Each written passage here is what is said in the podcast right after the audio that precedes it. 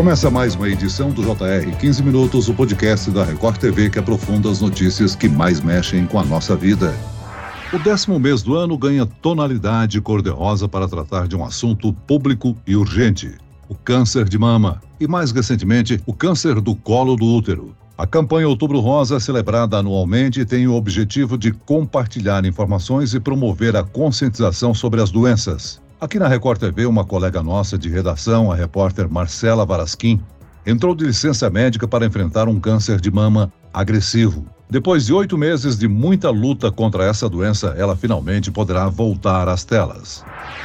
Passar por um sofrimento é difícil, sim, mas o que eu vou fazer com, com essa dificuldade? Então, eu sempre coloquei na minha cabeça que eu ia transformar essa dificuldade em aprendizado.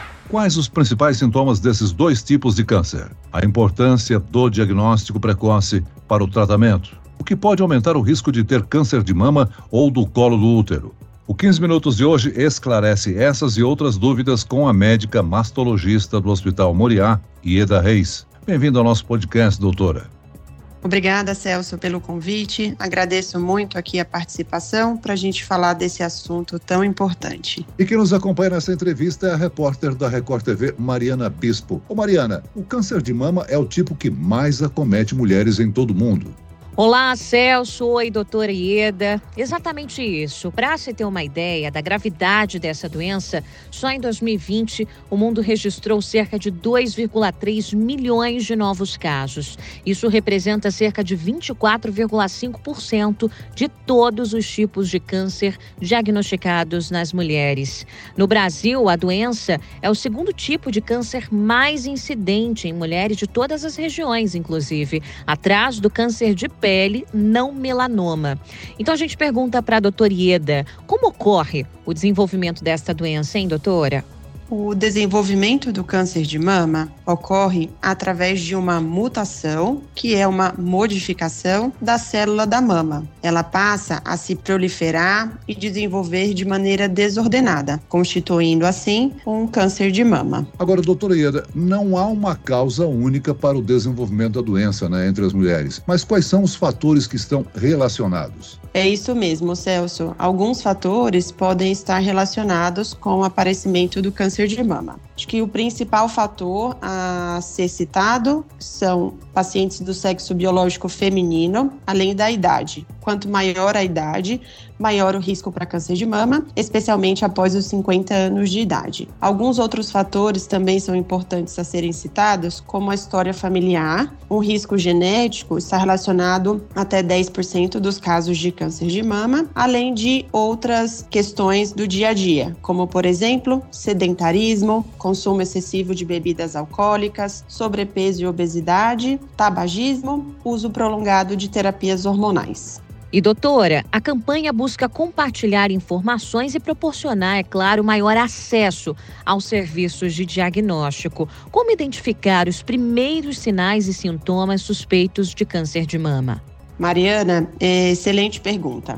A campanha do Outubro Rosa foca na informação e na busca para o diagnóstico precoce. Os primeiros sinais e sintomas do câncer de mama são principalmente aparecimento de nódulo na mama, também alteração na pele da mama, na sua consistência, na sua coloração e também a saída de líquido pelo mamilo. Importante lembrar que nos casos iniciais nós não temos sinais e sintomas presentes nas mulheres. Então, fica aí mais uma vez o lembrete: manter os seus exames em dia pode fazer o diagnóstico diagnóstico precoce. Ou seja, descobrir a doença nas fases iniciais aumentam as chances de cura e de uma maior qualidade de vida, né, doutora? Com certeza. E em suas fases iniciais, com diagnóstico precoce, a gente tem números que são impressionantes. Estamos falando de 98 a 99% de chances de cura. A Marcela Varasquim gravou um depoimento ao nosso podcast falando sobre a luta contra o câncer de mama e como foi receber o diagnóstico. Oi, Celso e todo o pessoal do podcast JR 15 Minutos. Eu descobri o câncer de mama no fim do ano passado. Como jornalista, eu já fiz várias reportagens sobre o assunto e nunca pensei que um dia eu também seria cometida pela doença. Eu descobri um nódulo no seio, no começo eu achei que não fosse nada, justamente por ser jovem, estava com 32 anos de idade, não tenho histórico de câncer na família,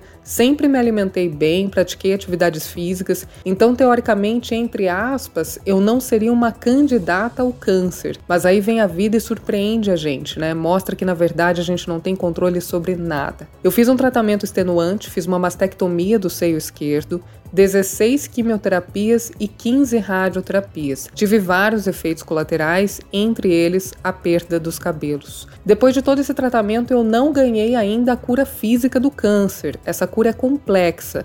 Segundo a minha médica, ela pode acontecer daqui a aproximadamente 10 anos se a doença continuar em remissão.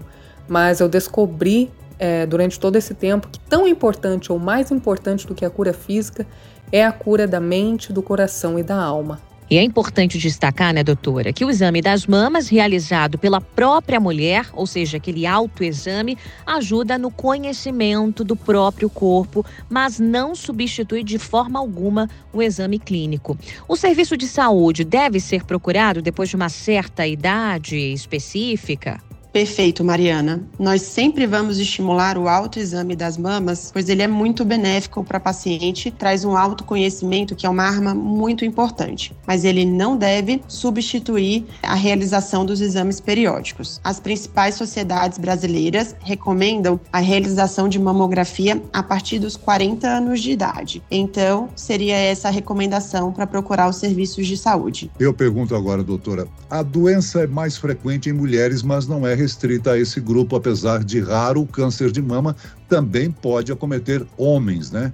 Como identificar? Sim, Celso. O câncer de mama também pode acometer homens e 1% dos diagnósticos são realizados em homens. Na população masculina, não existe uma recomendação para realização de exames de imagem periódicos e o diagnóstico geralmente é feito pela palpação, pelo exame físico, com surgimento de um nódulo ou alguma alteração na pele da mama masculina. Em geral, como é que é realizado o tratamento dessa doença, doutora? O tratamento para o câncer de mama, ele é multidisciplinar e envolve algumas etapas. As principais etapas do tratamento, para comentarmos aqui, são a cirurgia, a quimioterapia, a radioterapia e a imunoterapia ou terapias-alvo. Nem todas as pacientes são candidatas a todos esses tipos de tratamento e cada caso, a depender da paciente e do tumor diagnosticado, deverá seguir um planejamento para o tratamento. E além do acompanhamento médico, existem outras medidas de prevenção? Por exemplo, uma alimentação saudável, mais equilibrada. O que a mulher pode fazer antes, né, para se cuidar, para se prevenir? Legal, isso aqui é um tema muito importante e que a gente não pode deixar de falar no Outubro Rosa. Hábitos de vida saudáveis, manter uma alimentação adequada com uma dieta balanceada, prática regular de exercícios físicos, vai ajudar na prevenção do câncer de mama. Tudo isso vai vir junto com o controle adequado do peso, além de evitar o consumo de bebidas alcoólicas e também cessar o tabagismo, podem auxiliar. Alguns estudos falam que a gente conseguiria é, prevenir algo entre 20% a 30% com essas medidas do cotidiano. A gente está falando sobre o câncer de mama, mas a campanha Outubro Rosa também contempla e faz um alerta a todas as mulheres quanto à prevenção do câncer do colo de útero também. Esse é o terceiro tipo de câncer mais incidente entre o grupo, não é isso? Sim. Trazemos aqui também o alerta para o câncer de colo de útero. Ele ocupa o terceiro lugar na incidência dos cânceres que acometem as mulheres. E também resolvemos é, juntar essa campanha porque, novamente, o diagnóstico precoce faz muita diferença. Nos, nas fases iniciais, nós não temos sintomas para o câncer de colo de útero. E o diagnóstico precoce é feito através de um exame de rotina é, ginecológico que possibilita aí iniciarmos o tratamento. Agora, enquanto o câncer de mama é mais comum entre mulheres acima de 50 anos, o câncer do colo do útero é frequente entre mulheres jovens, né? Ele também é mais possível de ser prevenido, doutora? Sim, o câncer de colo de útero tem um fator de risco muito importante, que é a infecção pelo vírus HPV. Essa infecção pode ser prevenida hoje com o uso da vacina contra o HPV e além de outras medidas, como por exemplo é, o uso de camisinha durante as relações sexuais. Recentemente, o Ministério da Saúde ampliou né, a faixa etária para aplicação dessa vacina, né, doutora? Sim, é, felizmente tivemos essa boa notícia da ampliação do acesso para o uso da vacina é, contra o HPV. Agora, ainda falando sobre prevenção, a realização do exame preventivo do câncer do colo de útero. O Papa Nicolau caiu 4,7% na cidade de São Paulo no primeiro semestre de 2022, na comparação com o mesmo período de 2019, antes da pandemia. O adiamento de exames de rotina prejudica o diagnóstico e torna a realidade ainda mais complexa? Sim, esses números são muito alarmantes. É, não podemos deixar de fazer o exame de rotina, pois isso pode atrasar o diagnóstico das doenças. A gente pode dizer que o câncer de mama é mais factível, né? É mais fácil de sentir do que o câncer do colo de útero, doutora? De maneira geral, sim. Além da campanha do Outubro Rosa, a busca ativa de mulheres para atualizar exames preventivos pode ser uma alternativa para reduzir casos já em fases mais avançadas, né? Com certeza, Celso. O foco da campanha é o diagnóstico precoce, mas também é um foco de educação. Precisamos educar e informar as mulheres sobre a importância desses diagnósticos. E caso é, tenha algum sintoma ou sinal clínico, é indicado que procure o atendimento médico o mais rápido possível. As mulheres e até mesmo os homens, no caso do câncer de mama, eles podem, digamos assim, realizar esses exames através do SUS? Sim, Celso. É, esses exames podem ser realizados através do SUS. A busca pode acontecer na unidade básica de saúde ou no programa de saúde da família, é, mais próximo da casa do paciente que, que preocupa mais os médicos mastologistas no Brasil com relação ao câncer de mama? Há uma região onde há uma incidência maior dessa doença? Celso, é, o que mais preocupa os médicos mastologistas é o diagnóstico tardio. Os principais é, locais onde temos o diagnóstico da doença é no sul e no sudeste do país e tem um número é, que é triste para comentar, mas nós fazemos o diagnóstico em 60% dos casos já de tumores avançados. Então, fica aqui mais uma vez o alerta para a gente procurar o atendimento médico. Eu acho que a mensagem principal que a gente tem que trazer no Outubro Rosa é que a prevenção salva vidas. É, infelizmente, é, não conseguimos evitar é, todos os casos de câncer de mama com as medidas e modificações do nosso, do nosso dia a dia. Mas eu acho que quanto mais é, precocemente fizermos o diagnóstico, o tratamento para paciente vai conseguir ser realizado da maneira adequada e a gente vai ter poucas ou às vezes nenhuma sequela para ao longo da vida da paciente. E a gente termina essa entrevista com a nossa colega Marcela falando sobre a importância da rede de apoio na vida dela e o desejo para voltar às telas da Record TV. Eu tive o apoio da minha família, o que foi muito bom para mim. E eu também comecei a procurar nas redes sociais mulheres da mesma faixa etária que eu, que também estivessem passando pelo câncer de mama. A gente começou a compartilhar experiências e isso ressaltou ainda mais na minha vida a importância da amizade, do amor, da compaixão e da ajuda mútua entre pessoas que estão passando pela mesma dificuldade.